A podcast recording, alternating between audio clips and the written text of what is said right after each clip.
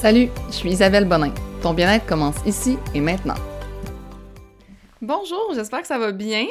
Pour moi, on est vendredi après-midi. Euh, je pense qu'il est genre 5 heures. Ouais, 5 heures aujourd'hui. C'est tellement rare que j'enregistre les podcasts autant dernière minute.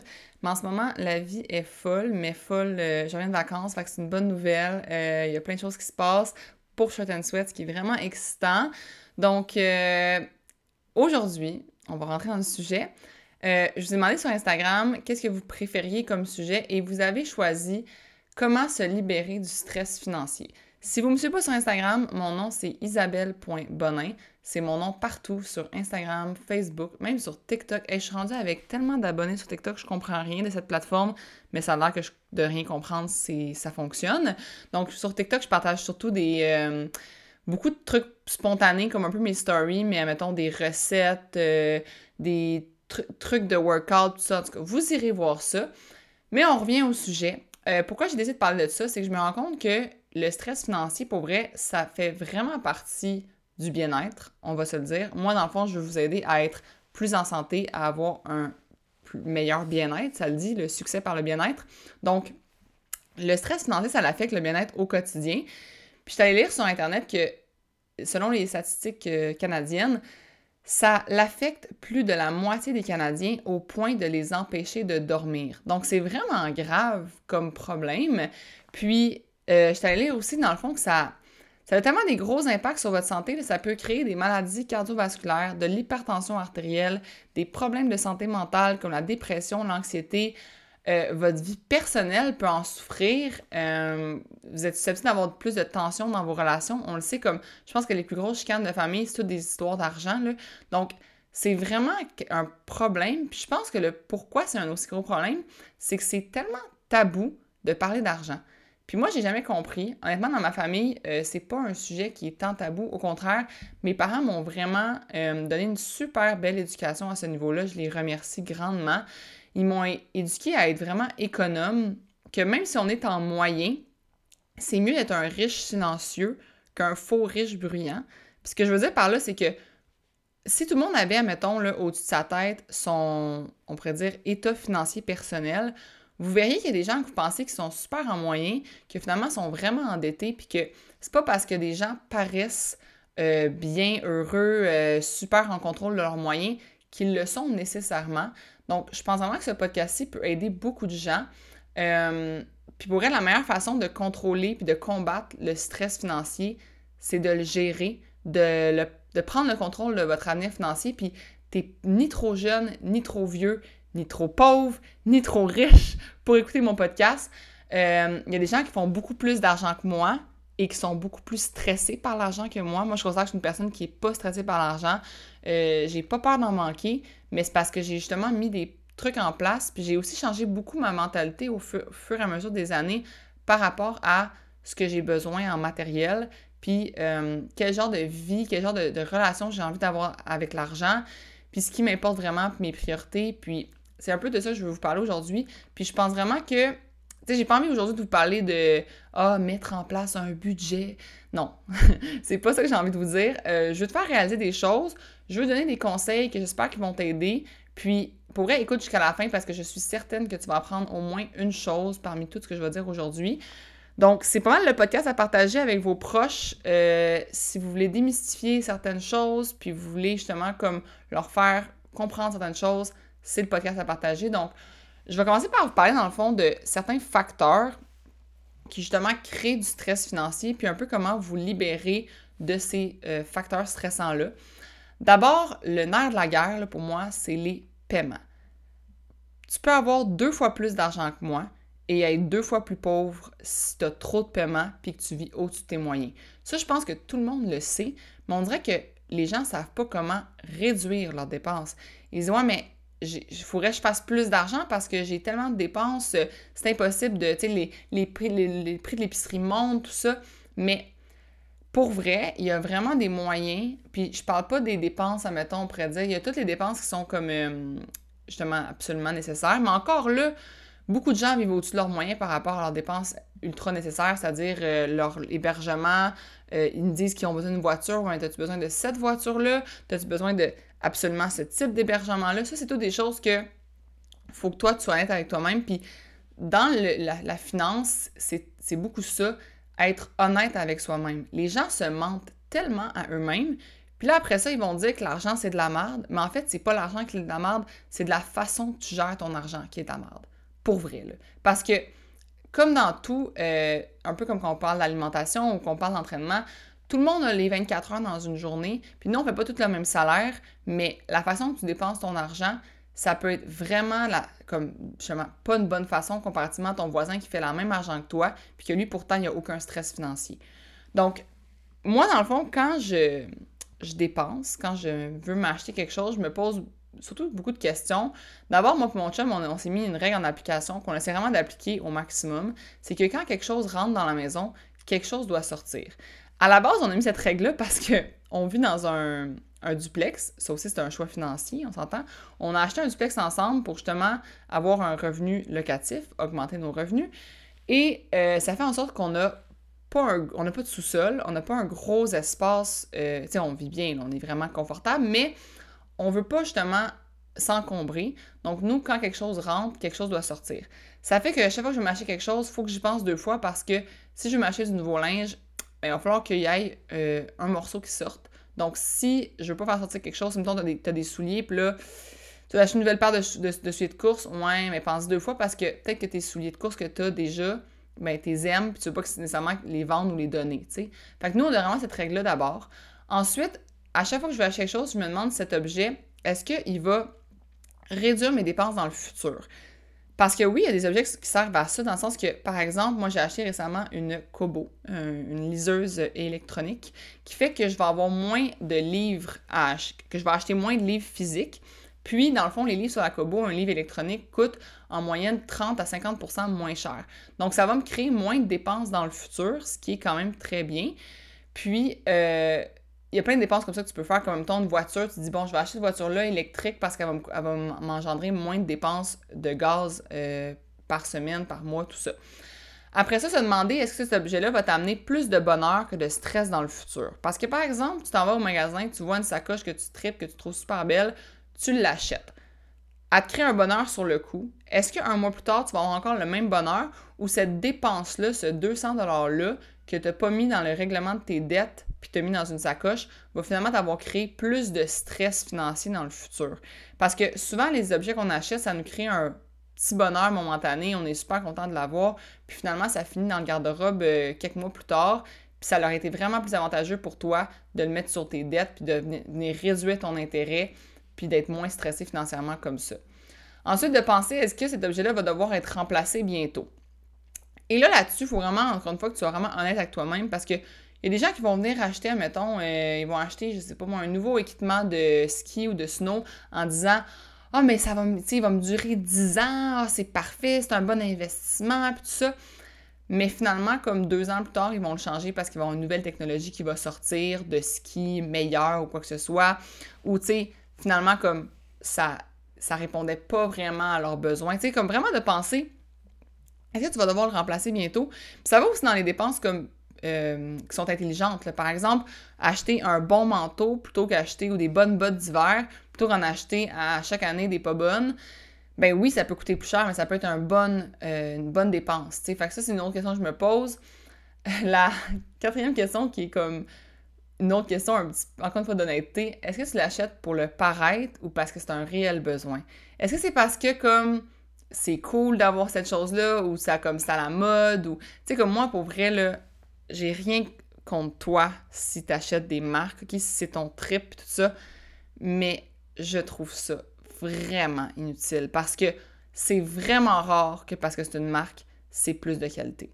Vraiment rare. Fait que la marque là a fait juste créer une plus grosse marge de profit à la compagnie c'est tout donc c'est à y penser deux fois pour de vrai comme moi je je suis pas du style à acheter des marques, je vais acheter justement de la... Oui, c'est de la meilleure qualité. Oui, si je l'aime vraiment plus. Par exemple, j'achète pas les leggings Lululemon parce que c'est des Lululemon. Je les achète parce que, mon Dieu, qu'ils sont plus confortables que les autres. C'est vraiment pour ça que je les achète. Donc, essaie de penser, c'est-tu pour le paraître ou parce que vraiment, c'est ça que tu préfères puis c'est un réel besoin. Ensuite, de, se poser la question, est-ce que ça peut être loué plutôt qu'acheté? Parce que moi, par exemple, si mon chum il me dit d'un matin qu'il veut acheter un skidoo, c'est sûr que c'est non. Avant que les qu'on aille louer assez souvent un skidoo pour que ça paye euh, justement le skidoo, puis que ça, ça comme que l'acheter soit plus rentable que de le louer, on va devoir le louer en maudit le skidoo parce que pour vrai, les dépenses d'entretien, les dépenses euh, juste pour déplacer cette machine-là, comme ça coûte de l'argent, euh, l'achat de la machine coûte de l'argent, l'équipement, tout ça. Et on en a loué une cette année, ça nous a coûté 350$ à deux. On était équipés de A à Z euh, avec le manteau, les bottes. On avait la location de la, machine pour toute la journée. Pour vrai, avant que ça me coûte comme par année, c'est que ça vale la peine, il va falloir que je la loue, le skidoo, je le loue genre 6-7 fois. Là. Mais ça, c'est mon loisir. Si par exemple, moi, mon loisir à moi que j'ai décidé d'acheter puis de pas louer, c'est du ski touring. J'ai décidé de m'équiper complètement. Mais déjà, cette année, je rentre dans mon argent, je vais être allé comme 10 fois. Donc, moi, pour ça, ça va. Si toi, le skidoo, t'en fais deux fois par semaine, t'es tout le temps en skidoo, OK, je comprends que tu vas l'acheter. C'est comme, faut vraiment justement se parler à soi-même puis se dire, j'ai-tu vraiment besoin de cette machine-là ou, cet objet-là ou whatever, ou je peux le louer? Puis finalement, le dernier, c'est vraiment de, euh, d'acheter usagé. Moi, pour vrai, même ma Kobo, je l'ai acheté neuf parce que je ne l'ai pas trouvé usagé sur Marketplace. Mais si je l'avais trouvé, j'aurais voulu l'acheter usagé. Comme il y a tellement de. Puis pour vrai, tellement d'objets qu'on pense pas, mais qu'on peut acheter usagé, puis que ça paraîtra tellement pas. Ça va juste paraître sur ton portefeuille, puis ça va juste amener justement moins de dépenses, puis moins de, de paiement au final. Mais il y a tellement, tellement d'objets qu'on peut acheter, acheter usagé qui vont être autant bons. Fait que c'est quelque chose que tu peux réfléchir, puis aussi comme vendre tes choses sur Marketplace. Quand tu, justement, la règle du euh, quelque chose rentre, quelque chose va sortir, ce qui sort, tu peux soit le donner ou le vendre. Fait que regarde ça. Euh, aussi, pour vrai, comme je comprends que tu veux pas nécessairement te faire de budget. Honnêtement, moi, j'ai jamais réussi. Je me suis des budgets dans le sens, quand je voulais acheter des choses, temps, quand j'ai voulu acheter mon premier duplex, je me suis fait un budget euh, moi-même, à savoir si j'étais apte à faire les paiements pour ce duplex-là. Parce que la banque, elle, elle va vouloir que tu sois apte, puis elle va, te mettre ton budget plafonné beaucoup plus haut que ta réelle limite. Donc, fait, moi, je me suis fait mon budget quand j'ai voulu voir si j'étais apte à m'acheter un duplex, une grosse dépense. Mais de suivre un budget à chaque mois, euh, je suis d'accord avec toi, je suis pas capable. Genre, je trouve ça vraiment euh, lourd, puis ça me tente pas de vivre comme ça. Je trouve que ça devient comme que l'argent, justement, devient encore plus chiant. Puis l'argent ne devrait pas être quelque chose de chiant, ça devrait être quelque chose qui t'amène comme à avoir des bonheurs, à t'acheter des petits bonheurs, à te payer des expériences qui te rendent heureux et non pas à juste être quelque chose qui est comme qui te brûle les doigts puis qui est vraiment pas le fun. Donc, un truc que je peux te donner, par exemple, pour, pour limiter tes dépenses qui sont futiles, c'est-à-dire, par exemple, des dépenses qui seront comme hors budget, mais qui s'accumulent vite. Par exemple, des cafés chez Starbucks ou genre euh, que tu vas au Carrefour Laval quand même assez souvent t'acheter du linge, ben tu sais, c'est pas une dépense qui est nécessairement un besoin. Ou euh, tu es du style à justement toujours aller dans un café puis t'acheter comme en tout cas une salade, un muffin, un tu sais comme vraiment accumuler les petites dépenses futiles comme ça qu'à la place tu pourrais faire des lunchs quoi que ce soit.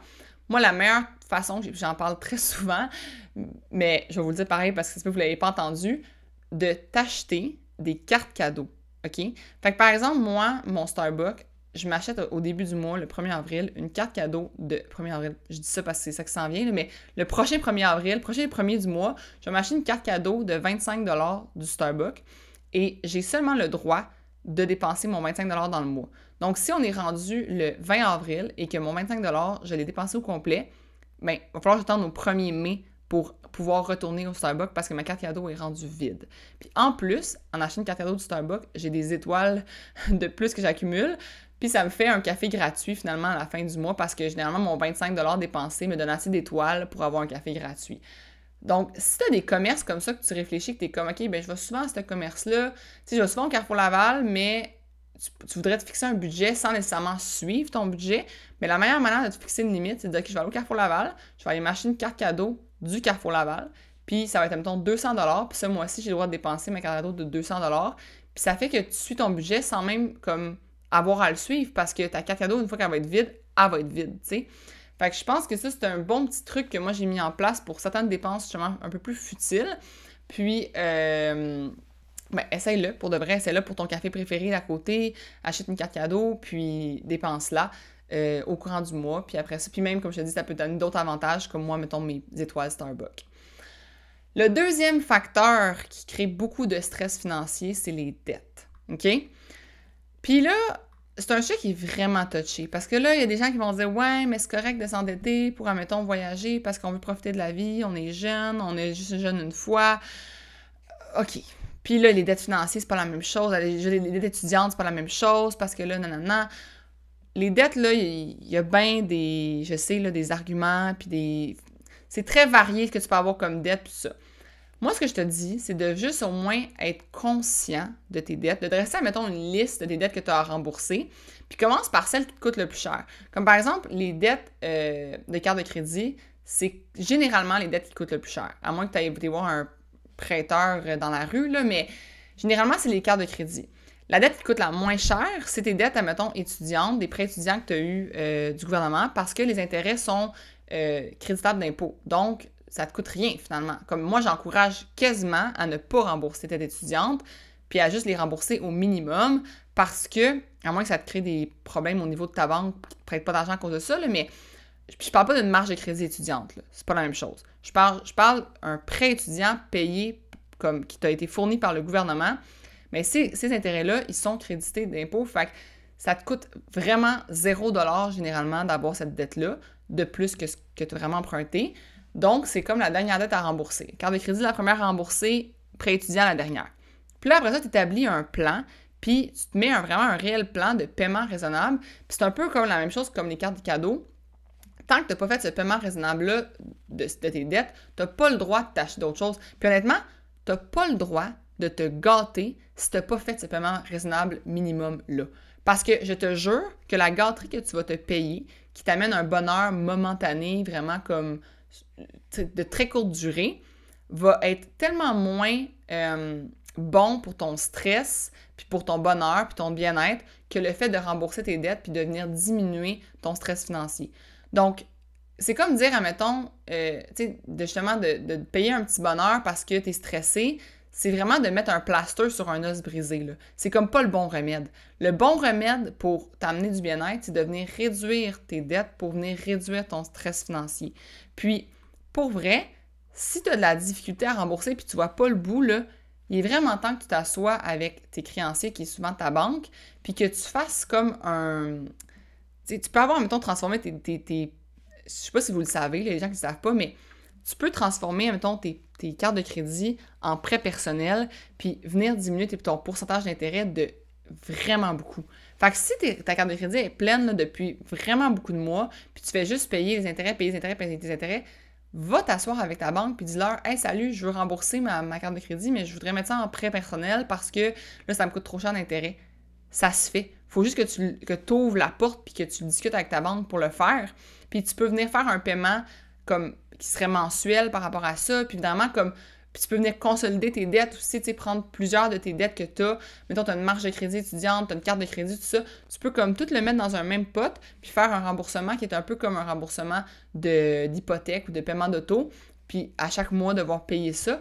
Puis juste de savoir que tu as le contrôle sur le remboursement de tes dettes, ça va tellement t'enlever un lourd fardeau. Là, si en ce moment, tu es là, puis tu es comme, ouais, il va falloir que je le rembourse un jour, il va falloir que je le rembourse un jour. Mais sans avoir un plan, mais c'est un peu comme dire Ah, je veux maigrir, je veux maigrir, je veux maigrir, mais sans avoir personne qui t'encadre, comme l'application Shirt and Sweat par exemple.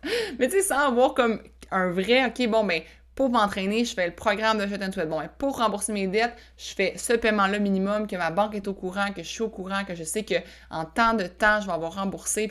D'avoir un plan, là, c'est la meilleure, meilleure chose. Donc, faut pas connaître les options que tu as, mais faut que tu ailles parler avec ta banque, puis faut que tu négocies, puis faut que tu jases. Puis honnêtement, aussi l'autre chose que j'ai envie de vous dire, là, faites attention aux offres de votre banque. La banque, c'est une institution qui veut faire de l'argent.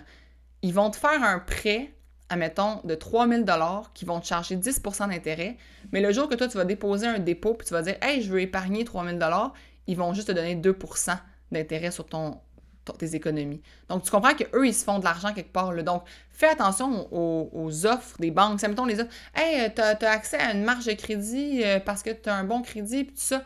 Une marge de crédit, quant à moi, c'est un fonds d'urgence. C'est pas là pour te payer des dépenses, euh, pour te faire plaisir, puis t'acheter un bateau. Là.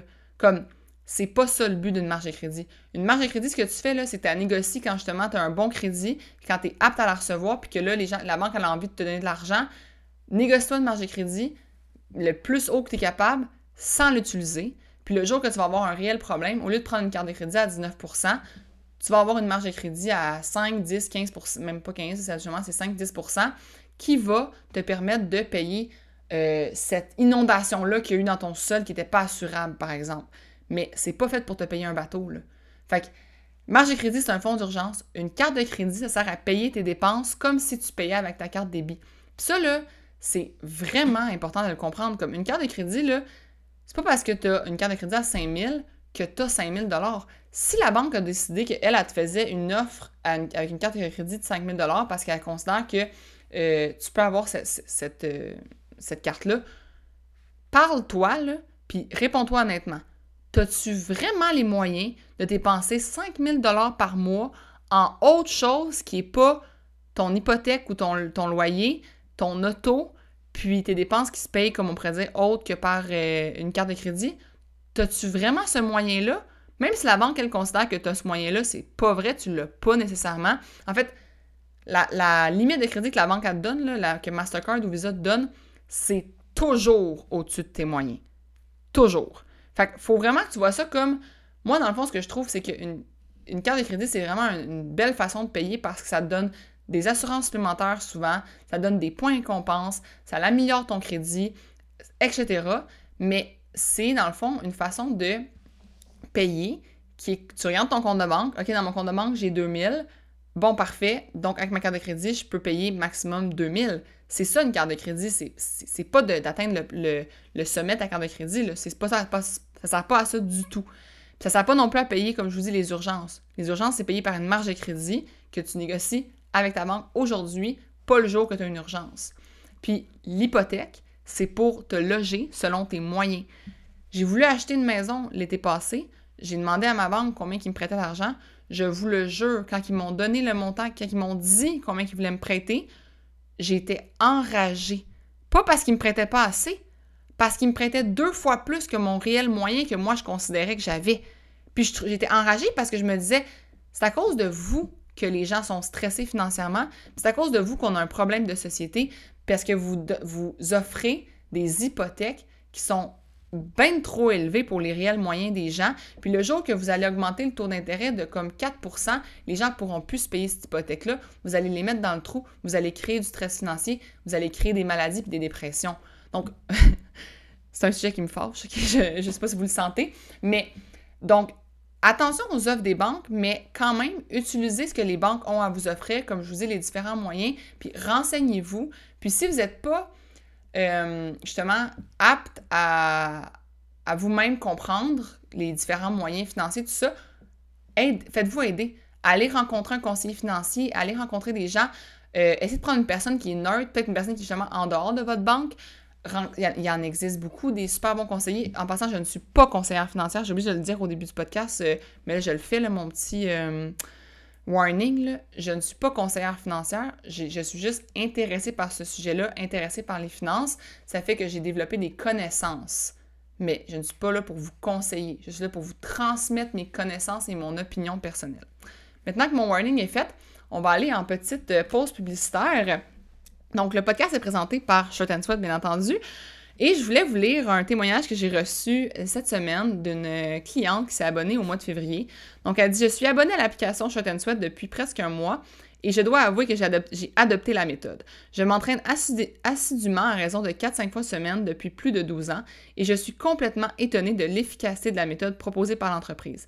Ça fait déjà plusieurs années que je ne remarque plus d'évolution au niveau physique et j'avoue que ce n'est pas ce qui m'importe réellement puisque ça ne m'a jamais fait partie de mes motivations. Cependant, en à peine un mois, j'arrive à avoir des changements significatifs au niveau de ma définition musculaire et de mon tonus, sans parler de l'énorme économie de temps que je gagne chaque semaine. J'aimerais donc changer mon forfait d'abonnement mensuel pour un abonnement annuel si possible. Donc, je voulais vraiment vous lire ça parce que souvent, les gens me disent qu'ils ont des plateaux, que ça fait longtemps qu'ils s'entraînent, puis finalement, comme ils ne voient pas de changement, qu'ils continuent parce que ça leur fait du bien mentalement. Moi, j'ai envie de vous dire, là, essayez-le au moins un mois. Et en plus, je vais vous donner un code rabais pour l'essayer. Donc, c'est POD30, POD majuscule 30. Vous allez obtenir 30% de rabais sur votre premier mois. Et honnêtement, faites les entraînements. Faites-en 3-4 par semaine. Puis après un mois, si vous ne voyez pas de différence, puis que finalement vous ne tripez pas, vous n'aimez pas ça, bien parfait, vous, annulerez votre abonnement. Mais moi, je vous en supplie, avant de me venir me demander des trucs, puis des trucs, puis des trucs pour perdre votre... Il y a des gens qui m'écrivent « Je veux perdre ma bedaine, je veux ci, je veux ça. » Avant de venir m'écrire, essaye donc ce que je propose au moins un mois. Donc, voilà. Bon, maintenant, on va passer à la, le troisième facteur qui affecte souvent les gens au niveau de leur stress financier, et c'est vraiment plate, là, mais c'est le cercle social, incluant ton cercle familial, incluant ton conjoint. Ton conjoint, c'est ta plus grosse décision financière que tu vas prendre, honnêtement. C'est la personne qui va affecter le plus, justement, euh, tes projets que tu vas pouvoir faire avec ton argent parce que ton conjoint devient ta famille, ton conjoint devient euh, ton, comme on pourrait dire, ton, ton partner financier. Donc, faut que tu mettes au clair avec cette personne-là, euh, c'est quoi vos rêves, c'est quoi vos projets que vous voulez faire, c'est quoi vos dettes. Si tu connais pas les dettes de ton conjoint, puis que tu veux t'acheter une maison avec, et non, non, non, non, t'as pas eu la discussion.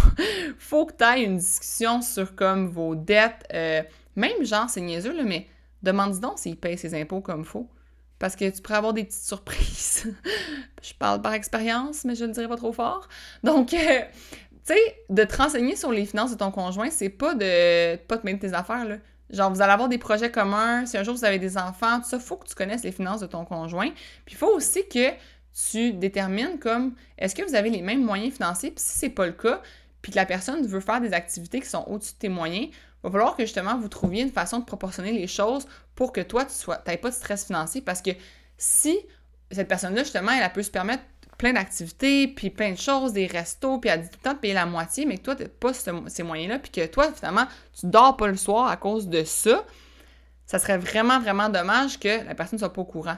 Parce que peut-être qu'évidemment, avoir une bonne discussion puis communiquer ça, ça ferait en sorte qu'elle ferait comme ben voyons, je vais t'aider ou encore euh, ah je vais je vais payer mettons elle, elle veut aller en sautant en parachute, mais elle te le paiera si elle veut que tu viennes avec toi, tu sais puis juste d'avoir cette discussion là ouvertement, c'est vraiment une bonne chose. Puis même chose avec ton cercle financier euh, ton cercle financier, ton cercle de ton cercle social, tu sais, si, admettons, tes collègues de travail, là, vous faites tous pas le même salaire. On va se dire, là, tu y personne qui connaît, tu connais pas le salaire de, ton, de tout le monde à ton, à ton emploi.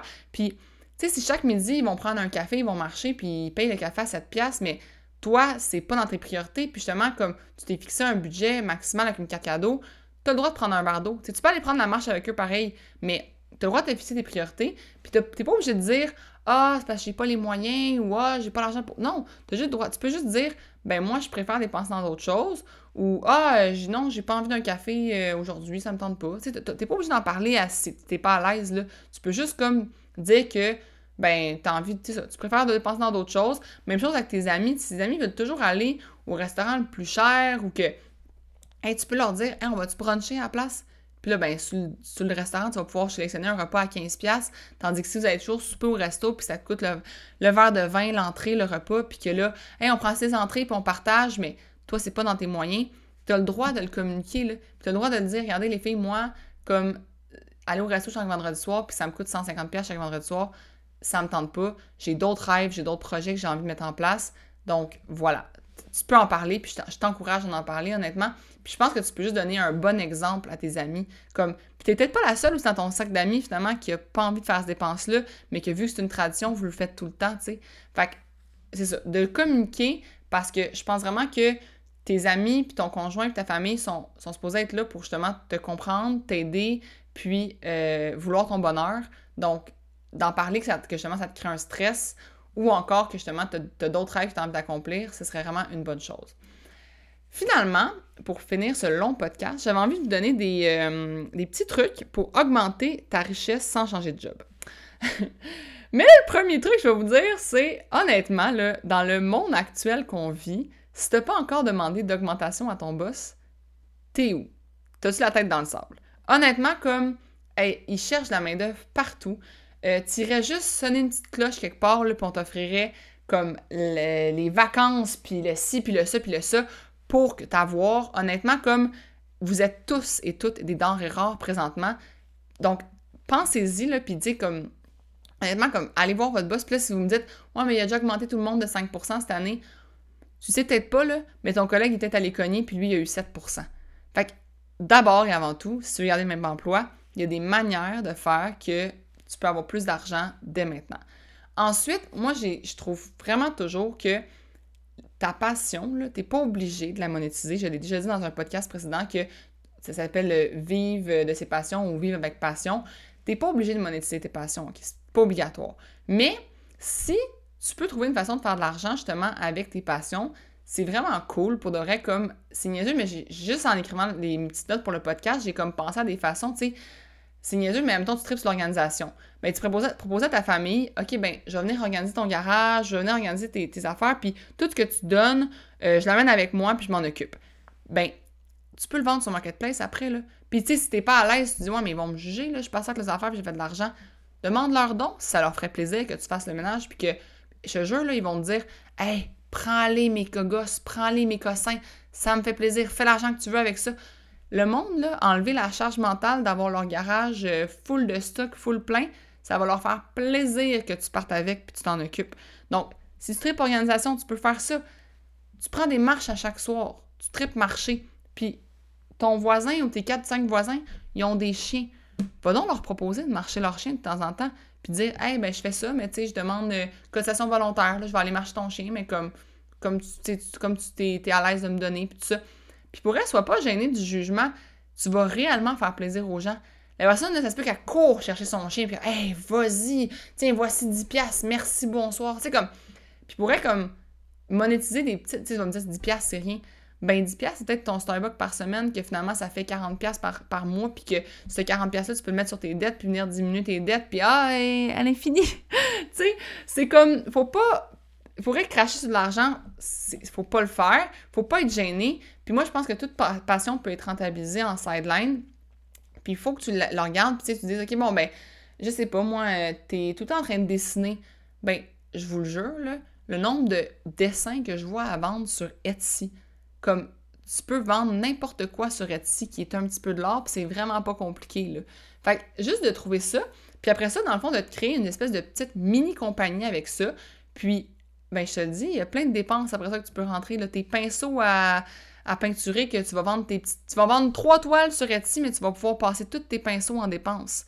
Fait que j'ose avec une comptable, je suis pas là pour, euh, pour t'expliquer tout ça. Mais si tu une petite passion de même là, que tu pourrais rentabiliser, go for it. C'est vraiment une bonne façon de comme juste faire un petit peu plus d'argent chaque semaine sans nécessairement mettre plus de temps. Tu peintures déjà, tu dessines déjà, T'aimes ça organiser. Tu passes déjà du temps la fin de semaine à aider tes amis à s'organiser ou ta famille à s'organiser. C'est juste de le rentabiliser finalement. L'autre chose, le numéro 2, c'est de piler sur ton confort un certain temps pour ensuite ne pas être stressé pour longtemps. Moi, dans ce moment-là, je pile sur mon confort. Je me suis acheté un premier duplex quand j'étais célibataire pour vivre dedans en me disant OK, j'aurai pas le condo de mes rêves comme mes amis se louent à Griffintown. Je faisais 35 minutes de métro, tandis que mes amis faisaient 10 minutes de marche pour se rendre au bureau. Mais moi, j'avais. Je, je, me suis dit, je vais avoir un duplex. Euh, je me suis dit, je vais prendre ce duplex-là, je vais le, rénover. Finalement, c'est mon chum qui l'a rénové en, entier. Mais j'avais vraiment l'optique de me dire, là, finalement, j'ai changé de job, puis j'ai pas fait. Euh, en tout cas, j'habitais plus à la même place, mais mon duplex, ça a été une décision de me dire, ben moi, oui, je pourrais me payer, admettons, ou je pourrais m'acheter un condo, puis avoir quelque chose de beaucoup plus beau, ou, tu sais, j'aurais pas à le rénover euh, avec le même argent. Tu sais, j'avais, admettons, on va mettre ça, je vais pas vous dire le prix de mon duplex, mais admettons que on met un chiffron, 350 000. Mais j'aurais pu m'acheter un super beau euh, condo à 350 000, euh, avec un beau balcon, name tout ça. Mais je me suis dit non, je vais m'acheter un duplex je vais vivre dans le petit logement du duplex, je vais louer le gros logement, je vais payer le trois quarts de, mon hypothèque. Là, je mets des chiffres vraiment, c'est n'importe quoi, là, c'est pas, pas des vrais chiffres, là. Mais je vais payer, mettons, la moitié ou trois quarts de mon hypothèque avec ce logement-là. Euh, je vais avoir un petit hypothèque grâce à ça. Puis ça fait en sorte que je vais pouvoir justement comme avoir moins de dépenses, un moins gros paiement. Puis après ça, ben, un duplex, tu peux, le peux te refinancer puis en acheter un autre. Puis c'est ça qui est arrivé que j'ai fait. Mais j'ai pilé sur mon confort durant ma vingtaine. Encore aujourd'hui, je vais avoir 29 ans à la fin du mois et je pile encore sur mon confort. Mais je me dis en ce moment, j'ai pas d'enfant, j'ai pas besoin d'une grosse maison. Puis quand je vais en avoir besoin d'une, ben guess what? Je serai pas stressée de savoir si j'ai les moyens de l'acheter. parce que j'ai fait en sorte que justement, je n'ai pas de stress financier et j'ai une liberté financière de m'acheter une maison parce que j'ai pilé sur mon confort durant ma vingtaine. Mais c'est le meilleur move que j'ai fait. Donc, si en ce moment tu peux plier sur ton confort, au lieu de t'acheter, là, mettons, là, tu as location finie de ton auto, là, puis euh, automatiquement, tu dis que tu vas prendre le même paiement, le même, la même grosseur de paiement parce que ben, tu es habitué de payer ce paiement-là, tu peux le faire. Puis crois-moi que le vendeur de char, il va t'offrir soit le même paiement ou Ah, un 20$ de plus, tu peux avoir tel, tel, tel techno de plus. À la place, là, essaie donc de trouver un paiement 100$ de moins. Une voiture à 100$ de moins par mois, puis avoir ce 100$-là pour mettre justement de côté en épargne ou encore sur tes dettes ou de façon à te créer une liberté financière, pile un peu sur ton confort, puis tu vas te rendre compte que finalement, ton char, il te sert à aller du point A au point B, puis le gadget que le vendeur voulait te vendre, là, il n'est pas tant utile à ton bien-être que ça. Donc ça, c'est vraiment un de mes conseils. Puis je vais finir avec mon dernier conseil que je vous ai un peu parlé durant tout le podcast, mais de vous faire aider. Moi, je suis pas là pour vous aider, OK? Je suis pas conseillère financière je suis conseillère bien-être. On va l'appeler comme ça. Mais je suis pas là pour vous aider, mais moi, par exemple, j'ai une comptable, OK, que j'ai engagée l'année passée, qu'elle a fait mes impôts, puis vous dire comment que je trouve qu'elle m'a pas coûté cher comparativement au remboursement qu'elle a fait, qu'elle a généré pour moi, là, ça a été un des meilleurs investissements que j'ai fait. Puis de vous faire aider, c'est le meilleur investissement que vous allez faire dans plein de sphères de votre vie, dans votre santé physique, votre santé mentale, votre santé financière, votre santé, euh, votre alimentation, vous faire aider, c'est le meilleur investissement que vous pouvez faire. Puis on va finir avec s'éduquer, bien entendu, mais les gens justement qui vont vous aider vont vous éduquer. Puis essayez de trouver des gens justement qui veulent pas juste vous aider comme euh, faire, mettons, 150 pièces avec vous pour faire vos impôts. Moi, ma comptable, elle m'éduque, elle m'explique des choses. Voilà pourquoi on fait ça. Voici pourquoi je veux que tu m'envoies ces factures-là. Voici pourquoi je veux que tu fasses un Excel comme ça. Elle m'éduque. Essayez de vous entourer de personnes comme ça. Pour de vrai, ça va tellement vous aider. Puis, d'aller rencontrer des conseillers financiers, de magasiner votre conseiller financier, ayez un fit. Sentez que la personne, à vous, elle vous écoute, puis qu'elle vous comprend, puis qu'elle veut vous aider. C'est vraiment ça qui va pouvoir changer. Puis, prenez-le de, front tout de suite. Dites pas, reportez ça pas à demain, puis ah, ok, je me laisse ma to list. C'est une priorité, ça vous stresse. Si vous écoutez ce podcast-là, c'est que un peu, en dedans de vous, vous avez un stress financier, puis vous voulez vous en libérer. Mais faites-en une priorité, mettez-le sur votre to-do list aujourd'hui. Puis le premier devoir que je vais vous donner, justement, financier, parce que ça va pas être le dernier podcast financier, mais je vous donne le devoir cette semaine-là d'identifier justement, de de rentrer quelque part, OK? Rentrer dans un magasin. Mettons, vous êtes au Costco, meilleur exemple. Vous êtes au Costco, vous avez votre liste d'épicerie, vous rentrez au Costco, puis là, vous voyez un n'importe quoi, un objet qui n'était pas sur votre liste, puis tu fais comme Un panier, tu le mets dans ton panier. Non, tu le mets pas dans ton panier. Je, te, donne comme devoir de ne pas le mettre dans ton panier. Et si, à ton prochain voyage Costco, tu as encore envie et surtout encore besoin de cet objet et tu as réalisé qu'il manquait réellement à ta vie, tu le mettras dans ton panier. Puis fais ça pour tous les achats, comme on pourrait dire, un peu futiles ou de plus. Tu sais, admettons, là, tu t'en allais mettre. Euh, je sais pas, l'autre jour, j'ai vu genre euh, un chargeur, genre, il y avait un multichargeur là, pour la montre, pour les écouteurs, pour le sel. Puis j'étais comme, ah, je pourrais m'acheter ça. Mais moi, j'ai automatiquement le non, je l'achète pas maintenant puis je vais voir si j'en ai réellement besoin. Finalement, je me suis rendu compte que pas tant. sais, comme j'en ai pas tant besoin d'avoir ce multichargeur-là sur ma table de nuit, ça va juste prendre de la place, ça va juste être un cossin de plus. J'aime mieux avoir une prise qui a trois petites plugs puis que je mets ça sur mon, ma table de nuit. Fait que, des fois, de, justement, de, limiter les achats impulsifs, ça va être ton devoir de la semaine, vraiment de te laisser au minimum 7 jours pour tout achat qui n'était pas sur ta liste, qui n'était pas un achat obligatoire, OK? Fait que, sur ça, après, ce, je pense que c'est le plus long podcast que je vais avoir fait. Je crois. Mm, j'avais fait un podcast sur les routines qui était plus long, je pense, mais en tout cas, c'est un de mes plus longs podcasts, mais c'est un des podcasts qui me tient le plus à cœur. Euh, je pense vraiment que ça touche beaucoup de monde. Si ça vous a parlé, que ça vous a allumé des lumières dans votre tête, que ça vous a donné envie de le partager, s'il vous plaît, un petit screenshot de l'image du podcast, le mettre dans vos stories, l'envoyer à vos proches, l'envoyer à quelqu'un. Euh, si vous connaissez quelqu'un qui justement qui est un peu stressé par l'argent, euh, ça peut lui faire du bien d'écouter ce podcast-là. S'il te plaît, envoie-le, partage-le.